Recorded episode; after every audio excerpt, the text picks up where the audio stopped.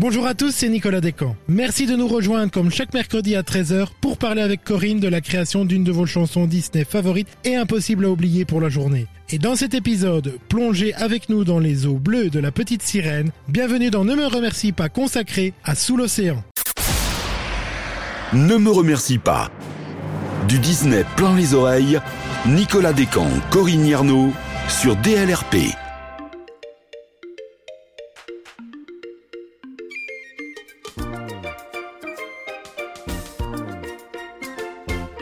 Bonjour Corinne. Alors, je suppose qu'il s'agit d'une nouvelle chanson qui nous fera rêver aujourd'hui. Bonjour Nicolas. Auparavant, une petite question. Est-ce que tu crois au destin?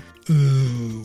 Oui, peut-être. Enfin, tu me prends un peu au dépourvu là. Eh bien, la chanson d'aujourd'hui fait partie d'une histoire que le destin a conduit jusqu'à l'écran. Un destin qui fera mieux, il redonnera un souffle nouveau au studio. Ah, un renouveau, carrément. Ah oui. Après la mort de Walt Disney en 1966, les équipes s'efforcent d'abord de mener à bien tous les projets initiés par lui. Mais petit à petit, un déclin s'amorce. L'aura des studios Disney se ternit et ils peinent à se renouveler. Les échecs s'enchaîneront jusque dans les années 80. Mais alors, par quel moyen Disney va-t-il renouer avec le succès? C'est en 1985, alors qu'il co-réalise Basile détective privé avec John Musker, que Ron Clements découvre le conte de la petite sirène de Hans Christian Andersen. Immédiatement, il imagine mettre l'histoire en images pour un film d'animation. Et c'est là que le destin va jouer. Dans les archives, on retrouve une adaptation de l'histoire que Walt avait imaginée dans les années 30 et qui avait été illustrée par Kay Nielsen. Surprise, les modifications prévues par le papa de Mickey ressemblent étrangement à l'histoire esquissée par Musker et Clemens. Si ça c'est pas un signe, Un signe qui sera payant, il me semble. un payant c'est bien le mot,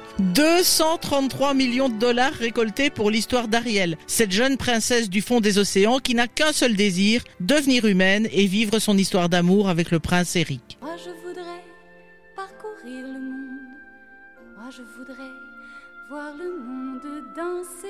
On considère ce film comme celui qui ouvre un nouvel âge d'or pour les studios Disney. Après lui, viendront La Belle et la Bête, Aladdin et le Roi Lion qui confirment la renaissance. Et donc, au niveau des récompenses? Grâce à ce film, Disney va renouer avec les récompenses en remportant, entre autres, son premier Oscar depuis 19 ans. Et c'est à la musique qu'on le doit. Mais justement, quel coup de génie a conduit à une telle bande originale pour ce film?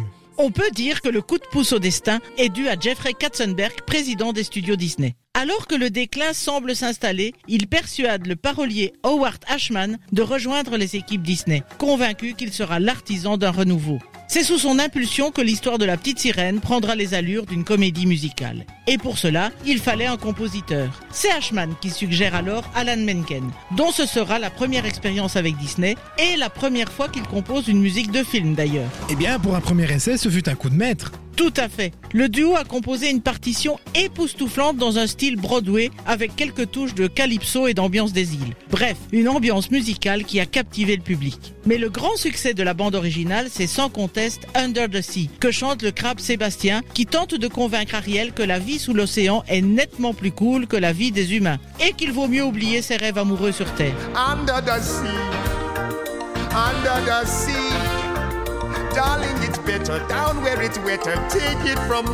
Et c'est encore au duo musical que l'on doit la personnalité du majordome jamaïcain qui donne le ton en déclarant que les algues sont toujours plus vertes dans le lac de quelqu'un d'autre. Donc tu veux dire que c'est la musique qui a construit le personnage Exactement. Initialement, Horatio Felonius Ignatius Crustaceus Sébastien, À vos souhaits.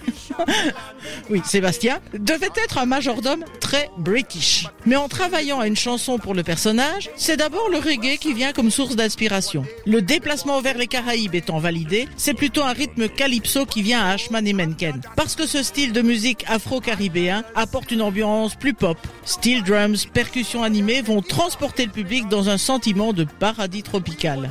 Et donc, changement de cap, le serviteur et compositeur du roi Triton sera un crabe trinidadien dont l'accent soulignera le style de la chanson. Voilà donc un crabe qui vient de Trinidad. Et en tout cas, Samuel E. Wright, qui interprète le crustacé, a confirmé que c'était bien cet accent qu'il avait exprimé. L'adaptation française ira chercher le chanteur caribéen Henri Salvador pour camper Sébastien.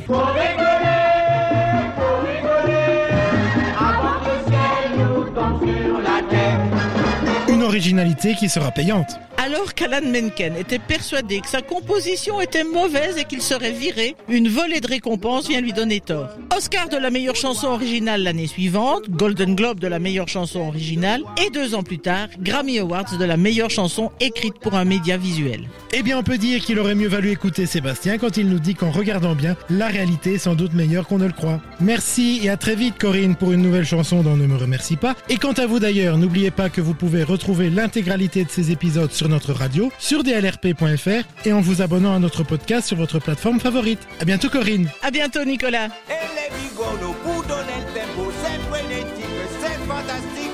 On est en Corse, faut que ça balance sous l'océan.